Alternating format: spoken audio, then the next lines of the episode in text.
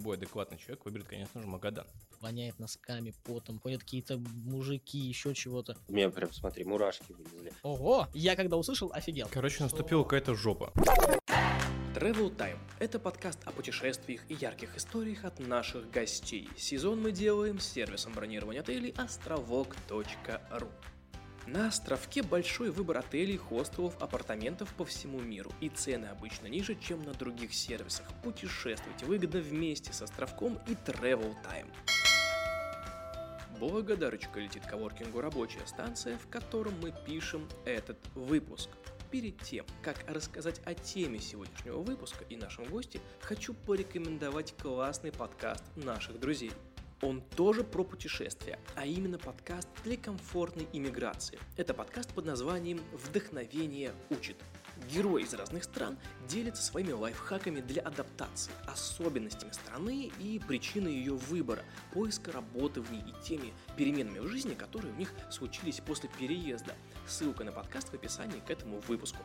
А мы сегодня поговорим с Пашей. Паша фотограф и инстаграм-блогер, любит снимать архитектуру, девушек и всякие заброшки. В сентябре 2019 года Паша со своими корешами проехал по Магадану и области. Они также заехали в лагеря ГУЛАГа.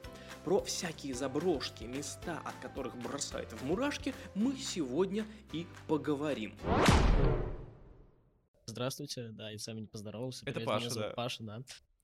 А, смотри, идея поехать в Магадан вообще родилась еще 4 года назад у моего товарища Саши. Он меня тогда спросил, слушай, Паш, у меня дилемма, я не знаю, куда мне поехать. По бюджету одно и то же. Магадан или Рио-де-Жанейро. Я ему тогда сказал, что он поехавший, если у него такой стоит выбор. И, разумеется, ему надо ехать в Рио-де-Жанейро. Я считаю, что это очевидно, когда выбор стоит между Магаданом и Рио-де-Жанейро, что любой адекватный человек выберет, конечно же, Магадан. Но, видимо, тогда, 4 года назад, я был не совсем адекватным, поэтому выбрал за, за него Рио-де-Жанейро. И он меня послушал и поехал как раз-таки в Рио. Это сейчас Магадан, мек туризма. Все едут, да? Лайма Вайкули, Кристина Арбакайте, Филипп Киркоров. Никто не был в Магадане, да? Я не знаю, может быть. Ну, кстати, что-нибудь. хрен знает, потому Можно что, зайти на сайт и возможно- посмотреть афиши. Да, афиши. Так, так вот, Саша тогда выбрал в итоге Рио-де-Жанейро. Съездил, все поснимал. Прошло 4 года, он мне опять прошлой зимой говорит. Поехали в Магадан. Или в Рио-де-Жанейро? Нет? Нет? уже просто поехали в Магадан. Типа, пора реализовывать давнюю мечту. А я ему говорю, а поехали. Ну, значит, говорим, окей, будем ловить билеты. Разумеется, мы собрались туда в летний период, потому что там 8 Когда месяцев... толпа туристов, да? Э, Да, когда толпы туристов. Э, На самом деле нет, потому что когда нету банально температуры ниже нуля. Э, Потому что 8 месяцев в году там снег, и хотелось, так сказать, быть э, в диких условиях, но хотя бы с теплой погодой. И в, в июле в итоге мы поймали билеты за 22 тысячи туда-обратно, что дико дешево для этого направления, потому что обычно эти билеты стоят 60-70 тысяч. Давай сразу рассказывай, как ловить такие дешевые билеты. Слушай, как ловить дешевые билеты, не знаю, мы просто каждый день мониторили поисковики, увидели то, что в начале сентября есть э, за 22 туда-обратно. Возможно, были какие-то субсидии или еще что-то. Ну, прикольно, Вот. то есть вы на неделю поехали. Да, ровно на неделю. Э, При этом у знающих людей мы, узнали, мы спросили, э, как погода, нам сказали 50 на 50. Возможно, выпадет первый снег. Либо плюс 50, либо минус 50, да? Ну, типа того, да. Э, Возможно, выпадет снег, а возможно, не выпадет. То есть, типа, вам надо думать, типа, самим ехать или нет. Это нормальная тема, как бы вообще обычно. Либо снег, возможно, выпадет, либо не выпадет. Ну да, реально. Не холодно было? Насколько было А, холодно? Ночью был ноль, вот, а в одну ночь было минус три. И то это было э, на самом севере области. Э, и самая северная точка, куда мы в итоге забрались, в городе Сусуман. Ночью было минус три. Вот. днем в сам, самый жаркий день было, наверное, плюс 17. Вот так вот. Погода была в итоге отличная. Облачность без осадков. Вот один раз шел снег полтора часа. И то только потому, что мы забрались на перевал э, высотой полторы тысячи метров. Там шел снег, мы с него спустились, и все. Больше ничего не было, ни дождя, ни снега. Вот. Так что да, с погодой повезло. Какой вообще потенциал туристический в Магаданской области? Большой. Точка, ты как политик. Да, да, похоже, что знаешь, чем политика? Давай про цены в Магадане поговорим вначале. Ты вот говоришь, билеты дорогие. а, но вы поймали дешевый. Вообще, насколько уровень цен в Магадане отличается от того, к чему мы там привыкли в Москве? Я имею в виду, там, не знаю, продукты, вещи, бензин. Про всякие туристические штуки поговорим чуть позже. Вот такое вот бытовое. Самый дорогой бензин, который мы там покупали, опять-таки, это было не в самом Магадане, а в области, он стоил, по-моему, 75 или 76 за литр. Вот. Да, для понимания, для тех, кто не ездит на автомобилях, в Москве это 95-92? Это вообще, по-моему, дизель был. Ну, в общем, э, бензин в Москве стоит там от 41 рубля, ну, до 50 за литр в среднем. Ну, в общем, европейские цены реально по евро за литр. Да, получается. можно и так сказать. Вот. И это обусловлено тем, что там очень сложная логистика. Вот. А заправки эти вот в Магадане в области, они сетевые какие-то или это Нет, какие-то все местные, местное. такие из 90-х, Там где стрелочка вот так Типа ползет того, по да, кругу? прям так. Вот ты сейчас описал, там реально такая стрелка. Опять-таки из-за того, что очень сложная логистика, там не развиваются никакие сетевые, там, магнит, пятерочка, ничего такого нету, потому что... Даже в да, Магадане? Нету. В области всего два города, по- факту, Магадан и Сусума. Все остальное это всякие мелкие рабочие поселки, потому что все остальное уже давно там умерло. Э, Самое дорогое это овощи, фрукты. Азербайджанские помидоры, по-моему, там стоили около 700 рублей за килограмм. Господи, в сентябре они у нас... У меня прям, смотри, мурашки вылезли. Я очень люблю помидоры, я бы умер в Магадане. Окей, есть альтернатива. Китайские помидоры, Китай там ближе. А я думал, знаменитые магаданские помидоры. Короче, китайские помидоры, они стоят 300 рублей за килограмм. Но, понимаешь, как бы Ну, они безвкусные. они пластиковые, да, абсолютно. Вот, то есть относительно помидоров ты можешь уже там примерно представить, там все вот так, и с овощами, и с фруктами. Хлеб. Цена точно такая же, по, по большому счету. Я, по-моему, купил что-то шоколадку Милка, такую большую, рублей за 400, по-моему. Вот это ты шиковал. Но это там. было, кстати, не в Магадане, а в полузаброшенном поселке Синегорье. Прикинь, Илюх, с такими ценами шоколадка это реально хороший подарок на день рождения ребенку. Ну там, да. Да, он такой, типа, вот это родители Ого, ползарплаты поднялись, отдали. Там-то всё поднялись. Чтобы ты понимал, там люди приходят э, в магазин и спрашивают, «Был- был ли сегодня завоз. Правильно я понимаю, что до некоторых поселков из Магадана а, в, так сказать, не самый удобный сезон, типа в межсезонье, осенью, может вполне себе эта автолавка или там, не знаю, фура с провизией не доехать. И несколько дней люди могут там, а может и недель доедать все, что есть. Ну, чисто теоретически, да, оно так и есть, но в большинстве своем такое не происходит, потому что Колымская трасса — это артерия жизни всей области. Федеральная трасса Колыма без асфальта, как да, я понимаю. без асфальта федеральная трасса, она полностью гравийная. Там накатик такой неплохой, да, но тем не менее это гравий, на котором ты не разгонишься больше, чем...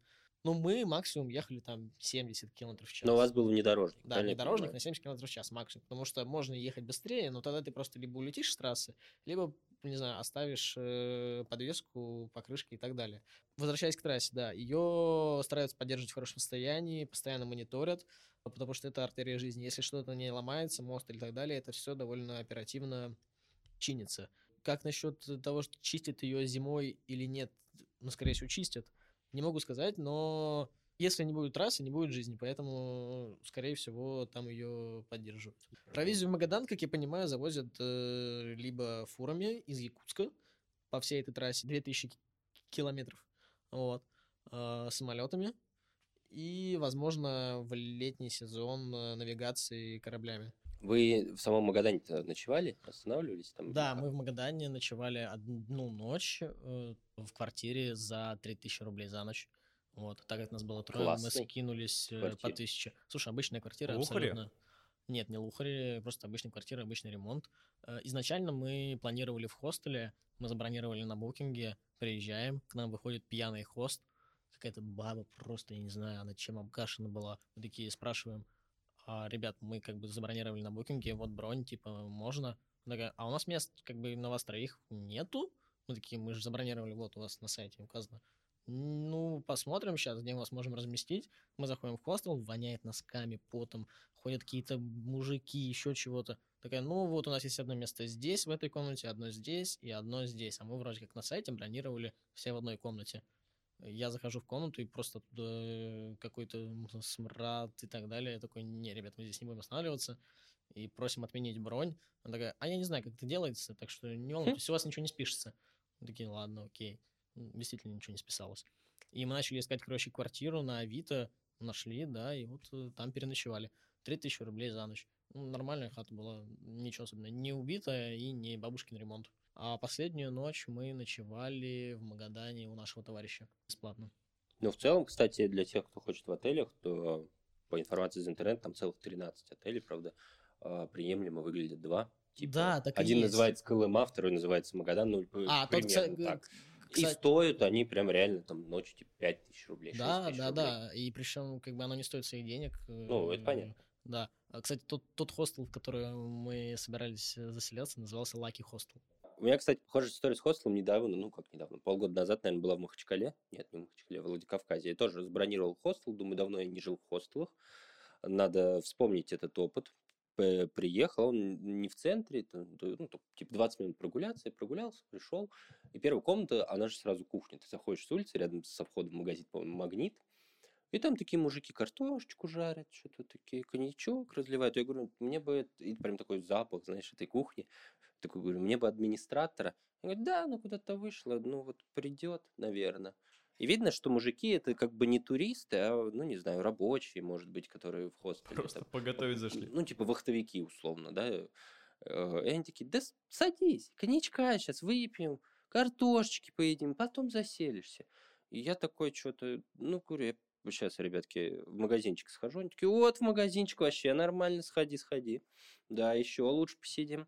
Ну и все, и понятно, что оттуда слился, потому что э, жить мне там совершенно перехотелось. Обманул мужиков, короче, и ушел. Ладно, давайте вернемся к Магадану. А, Расскажи немножко про свой маршрут. Можешь прямо сейчас в таком, с таким монологом выступить, а мы просто с открытыми ртами послушаем. Да, а, что касается маршрута. Я написал в музей истории ГУЛАГа, который находится в Москве. Говорю, здрасте, мы фотографы-путешественники, едем в Магадан снимать, в том числе лагеря ГУЛАГа, а у вас туда очень часто бывают экспедиции. Расскажите, пожалуйста, актуальную информацию по вот маршруту, который у нас есть, куда можно проехать, куда нельзя, потому что все, что есть в интернете сейчас, оно либо устаревшее, вот, либо мы не знаем, у кого спросить. Я им предложил бартер, то есть они мне информацию, я им контент, который там сниму.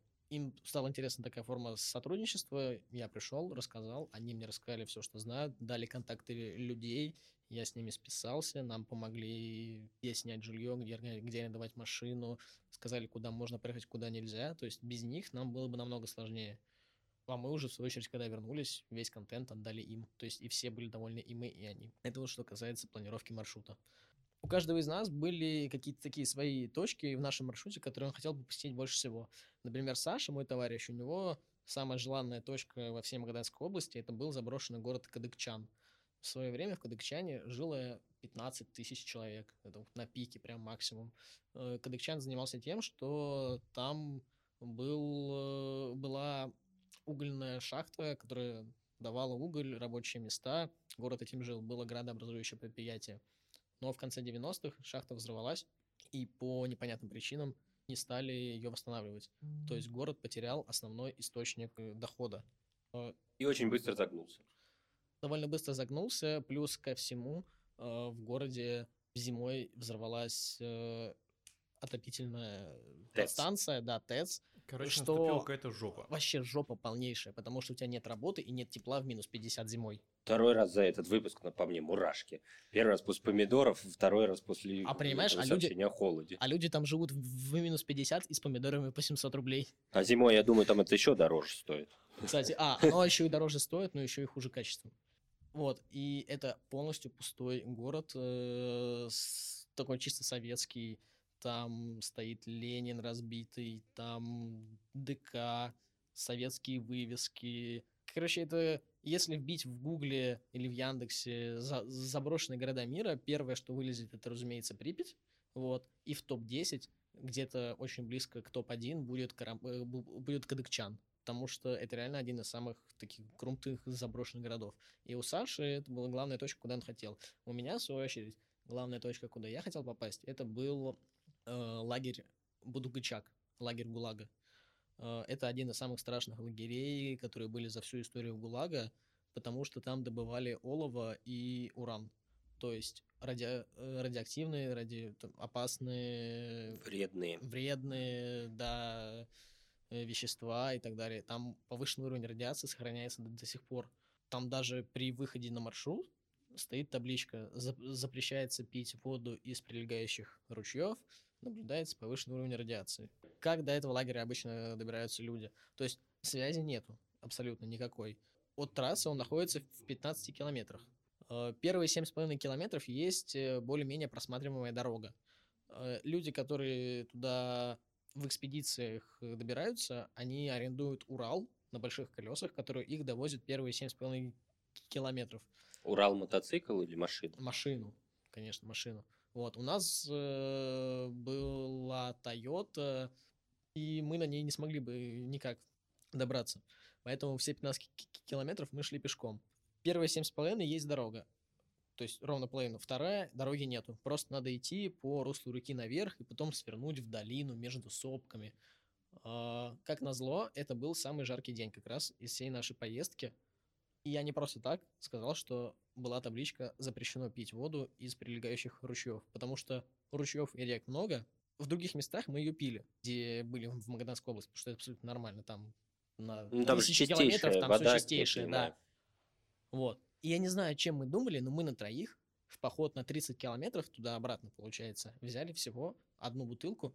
Это был литр воды на троих в самый жаркий день. И мы поняли то, что у нас как бы воды мало, только где-то на километре девятом, когда шли туда. Ну, это же не повод отступать и вернуться. Ну, разумеется, да, как бы мы такие, ладно, окей, мы ее растянем. Последние пять километров, когда мы уже шли обратно, мы шли без воды. Вот. А, вернемся к лагерю. Это был самый страшный лагерь ГУЛАГа, потому что, да, опять-таки, радиация, очень сложные условия работы, он стоял в долине, продуваемый всеми ветрами погода зимой минус 50. Люди, которые конкретно добывали уран и обогащали на фабрике, жили 2, 3, 4 дня по свидетельствам, которые остались, и потом умирали. Людей просто скидывали их тела в нишу между сопками и закидывали землей. Там просто был, грубо говоря, отстойник или еще что-то. Очень страшное место. Его даже прозвали в народе Долина смерти. При этом у охраны лагеря было свое отдельное кладбище, оно сохранилось, и там стоят надгробия с надписями «Погиб при исполнении долга». Страшно там сегодня? Сейчас от лагеря, по большому счету, остались э, руины. Это... Если бы мне просто сказали, показали на фотографии там, бараки, то, что от них осталось, там кирпичи сложены, какие-то железяки валяются, я бы, не сказав, что это конкретно, я бы сказал, а зачем туда добираться? Типа, это же ничто, это, ну, фигня какая-то, руины. Это... Мы оставим на эти в... фотографии Паши да. комментарии а... э, под подкастом. Но когда ты знаешь контекст вот э, того, что это, что здесь было, как это читается, не знаю, там, в контексте истории твоей страны, ты начинаешь относиться к этому абсолютно по-другому. То есть, по большому счету, я туда шел не сколько ради фотографий, чтобы снять то, что от него осталось, хотя, разумеется, это было очень важно, а сколько, ну, наверное, символично отдать там, дань памяти тем людям, которые там погибли. Потому что, я говорю, место страшное, и ну, все мы знаем, что в лагеря ГУЛАГа очень много людей попадало просто ни за что. И это та часть нашей истории, нашей страны, которую надо рассказывать э, молодежи, людям всех возрастов, всех поколений, чтобы как минимум такое не повторялось. Больше никогда. Ну, правильно я понимаю, при этом там на контрасте, даже в этом месте, очень красивая природа. И ну, лагерь же стоит в очень красивом месте. Так всегда и бывает, понимаешь? У нас разбитые города, зато природа у нас красивая. Э, у нас много э, в Магаданской области за заброшенных поселков, ты на это все смотришь, у тебя сердце кровью обливается, но за городом у тебя прекрасные сопки с золотым лесом. Да, мы, кстати, попали в очень красивую пору, когда была золотая осень. Но эта красота не должна замыливать у тебя глаз, и ты не должен все равно... Ты, ты должен все равно адекватно воспринимать то место, в котором ты находишься. Да, красиво, но тот контекст, который в нем заложен, то, сколько здесь было пролито крови и боли, не должно заглушать там красота. Полностью. Расскажи еще о паре каких-нибудь мест, заброшенных на трассе, вот на Золотом кольце, в которой вы побывали. Я могу скорее рассказать про одну из ночевок, которая была довольно интересная. А, Это как раз-таки была первая ночь на трассе. Мы планировали изначально, если мы не добираемся ни до какого поселка, ночевать в палатке. У нас с собой была палатка. А чтобы не ночевать в палатке, а в более комфортных условиях, хочу напомнить, что в сервис бронирования отелей островок.ру станет отличным помощником для самостоятельных путешественников. У островка заботливая служба поддержки. Русскоговорящие операторы всегда на связи в онлайн-чате, на сайте и в мобильном приложении, а также в мессенджерах. Сохраняйте промокод «Островок» на скидку 5% на первое бронирование и отдыхайте, как всегда мечтали. Напоминаю, ночью 0 градусов. Мы взяли с собой спальники, грелки, кучу теплой одежды, только бы не замерзнуть. Я даже планировал как-то спать в машине. Вот. В итоге первая ночь. Мы понимаем, что время уже идет к закату, надо искать место на ночевке. И ближайшее, где мы могли бы остановиться, это заброшенный поселок Мякет. Мы приезжаем в Мякет в надежде найти какой-нибудь дом, куда мы могли бы зайти, поставить палатку прямо в доме, например, и там переночевать. Приезжаем, все заброшенное, стоит э, какие-то маленькие бараки или еще что-то. И находим один, в котором он закрыт на болт и гайку. Мы откручиваем гайку, заходим внутрь, и там стоит кровать с матрасом. Вау. То есть мы просто сейчас можем бросить здесь тент на матрас, спальники и спать на кровати, а не на пенках, например. А потом приходит такой медведь, и кто спал на моей кровати, да? Не, ну это, наверное, как, э, так называемые балки, которые используют В итоге- рыбаки, охотники Да. во время там Мы своих тоже об этом подумали, и, скорее всего, так и есть. А, Потому что мы в итоге подождали до полного заката, никто не приехал. Мы сделали костер, приготовили себе прекрасную тушенку с гречей, э, натопили теплыми горячими камнями этот наш маленький барак, и там прекрасно переночевали. Вот Не такие- замерзли в итоге? вот такие условия. Нет, не замерзли. Для меня открытием были э, вот эти, знаешь, самогревы, которые вскрываешь из герметичного пакета, и она из э, контакта с воздухом начинает нагреваться до 60-70 градусов. Ты просто ее клеишь на какое-нибудь место, которое у тебя мерзнет, например, и все, она держит там часов 6-7. Офигенная штука. Можно вешать э, на грудь, там, не знаю, на задницу, еще куда-нибудь. И вот такие у нас были ночевки бюджетные. Вся поездка, кстати, что касается денег. Да, давай про деньги. конечно. Это интересно. А, Вся поездка с учетом билетов, которые, напомню, стоили 22 тысячи, вышла нам в 40 тысяч рублей. Скажет 24. Ну, то есть 18 на человека, кроме билетов. Да, 18 на человека, нас трое, мы все делили поровну. А, Аренда машины стоила бы 4,5 тысячи в день стоила.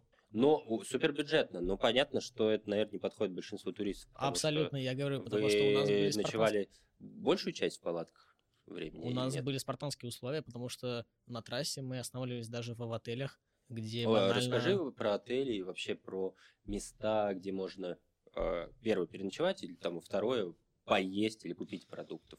Насколько там вообще есть такие места вот по этому маршруту, по которому мы проехались? В Сусумане есть две гостиницы. Одна стоит 1900 за ночь, другая, по-моему, чет- 4,5. И мы остановились, э, разумеется, в той, которая была 1900 за ночь, и первые пару часов у нас не было света. И нам не обещали, что его включат, потому что просто, ну, какая-то авария, возможно, его не будет.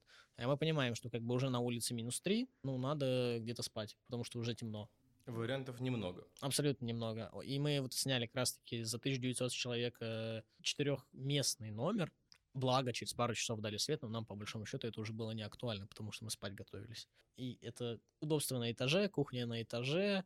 Вода горячая. Да, спасибо, что была. Вот. Поселок Усть-Омчик, по-моему, так он называется. Мы еще одну ночь в нем провели. Там свет в итоге вообще не дали. Ну, там тоже есть гостиница при этом. Или... Да, гостиница, в которой, знаешь, мы... Как, мы приехали в этот поселок тоже уже под вечер, убитые после похода к лагерю Бутукачак. И я захожу в местный магазин, чтобы купить что-нибудь там к ужину, еще не знаю, будет у меня ужин, где его буду готовить, не знаю, просто надо что-нибудь купить, поесть. И спрашиваю на кассе, а где можно остановиться, там, гостиница или отель? Мне говорят, а вот тут вот рядом, э, вот вам номер, звоните. Я подхожу еще к гостинице, такой смотрю, ну да, вроде она, звоню по номеру, мне говорят, хорошо, сейчас приду. То есть гостиница закрыта. Жду. Пришла женщина. Говорит, вы приехали. Я говорю, ну да. Такая, что вас принесло? Я напрягся, типа, у, вас тут что, отбоя от клиентов, что ли, нету? Я смотрю просто. Там, у вас там, у вас овертуризм? Начала, короче, нас, нас оформляет, звонит еще кому-то, говорит, я не буду с ними сидеть, у меня выходной. Я такой, что происходит? В итоге оказалось, то, что из-за того, что в гостинице, понятное дело, никого нету, она работает только по, по запросу. Вот. Пятница вечер, приехали мы такие красавчики моска- москвичи, и женщина не хотела работать, потому что она и так это, там на другой работе что-то там и так далее. И тут под вечер, здрасте. Ей говорят, типа, ну, сорян, сиди в ночь с пятницы на субботу. И что мы имеем? Отсутствие света все время, недовольного хоста, и, по-моему, вода была чуть-чуть теплая. Ну, короче, какая-то жесть полнейшая. Что это стоило? Ну, по-моему, две или полторы тысячи человек, да, что-то такое. Офигеть. Я, Класс, я класс. помню, мы с тобой, Тимур, в Костроме останавливались, там что-то платили тоже полторы тысячи, был шикарный номер. Я тут жаловался вот э, буквально недавно на отель в Милане. Беру свои слова обратно. Там были вкусные завтраки, душ, кондиционер, кабельное телевидение и метро совсем недалеко. Тут, если у тебя есть горячая вода, электричество и кровать, уже спасибо. Так вот. Нет, это понятно. А что касается еды, нет, у тебя нет никакого выбора, где поесть и так далее. Ты просто приходишь в магазин и покупаешь. Ну, а столовая, типа, может нет, быть, нет, городке? нет. Мы, при... мы заходили в магазин, покупали и готовили на горелке или на костре.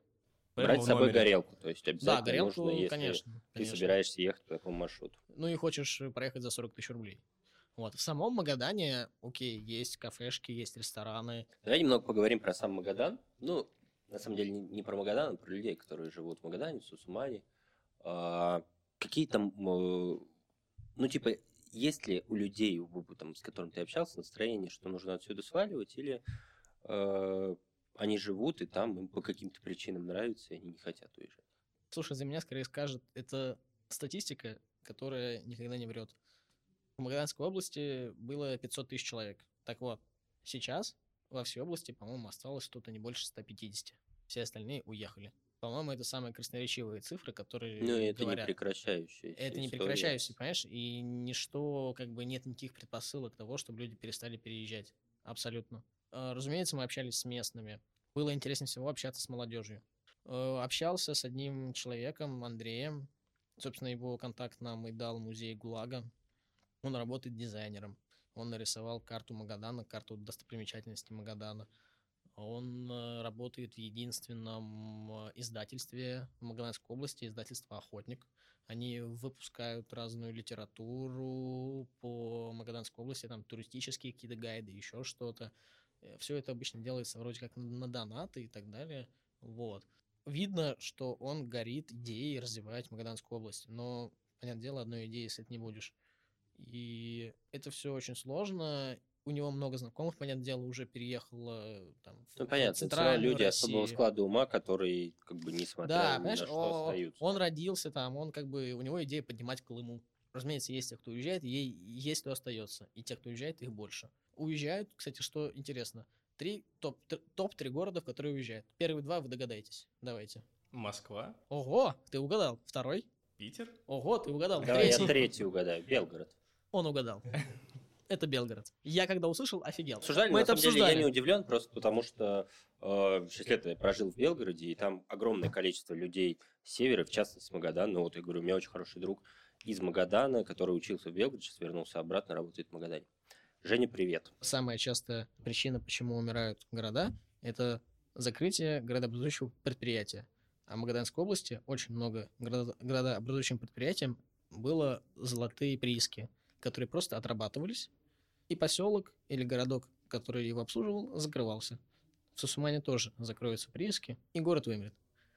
А, смотри, это крутой маршрут и очень интересный, понятно, который людям повторить обычным, не приспособленным таким путешествиям, достаточно сложно. Но при этом все-таки прикоснуться к вот этой вот, а, не знаю, правильно ли говорить, романтике севера, романтике такой разрухи, легкой безысходности можно и в самом Магадане, да, наверное. Можешь рассказать, насколько это видно в городе? Да и не обязательно к этому, просто расскажи, на что обязательно стоит там посмотреть в самом Магадане, в котором вы тоже провели какое-то время. Главная достопримечательность города – это маска скорби. Это монумент, который построил э, Эрнст Неизвестный. Был такой скульптор-архитектор. И маска скорби, она посвящена, опять-таки, репрессированным тем, которые были во время сталинских репрессий сосланы на Колыму. Слушай, я не хочу нагнетать такую прям атмосферу, то, что в Магадане беспросветная жопа, но то, что я видел... Так где лучик света в этой жопе, скажи нам? Там, с другой стороны, просто Лучик света это видно. те люди, которые там э, пока еще горят поднятием Колымы. То есть самым ярким лучиком света для меня был Андрей, как раз таки, с которым мы общались, у которого мы остановились тогда вот на последнюю ночь.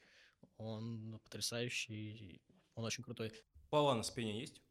Кстати, э, насчет куполов, ты это сейчас пошутил, типа, тюрем, типа тюремская тема, все, все дела, да? На самом деле, у нас, как говорят, пошлют на Колыму, да? Типа там в тюрьму. Это стереотип. В Магаданской области на Колыме не осталось ни одного учреждения ФСИНа Вообще. вообще. Последнее закрылось в 2005 году. ПМ. Вот это вот Так открытие. что уже не актуально говорить, то, что тебя могут послать на Колыму.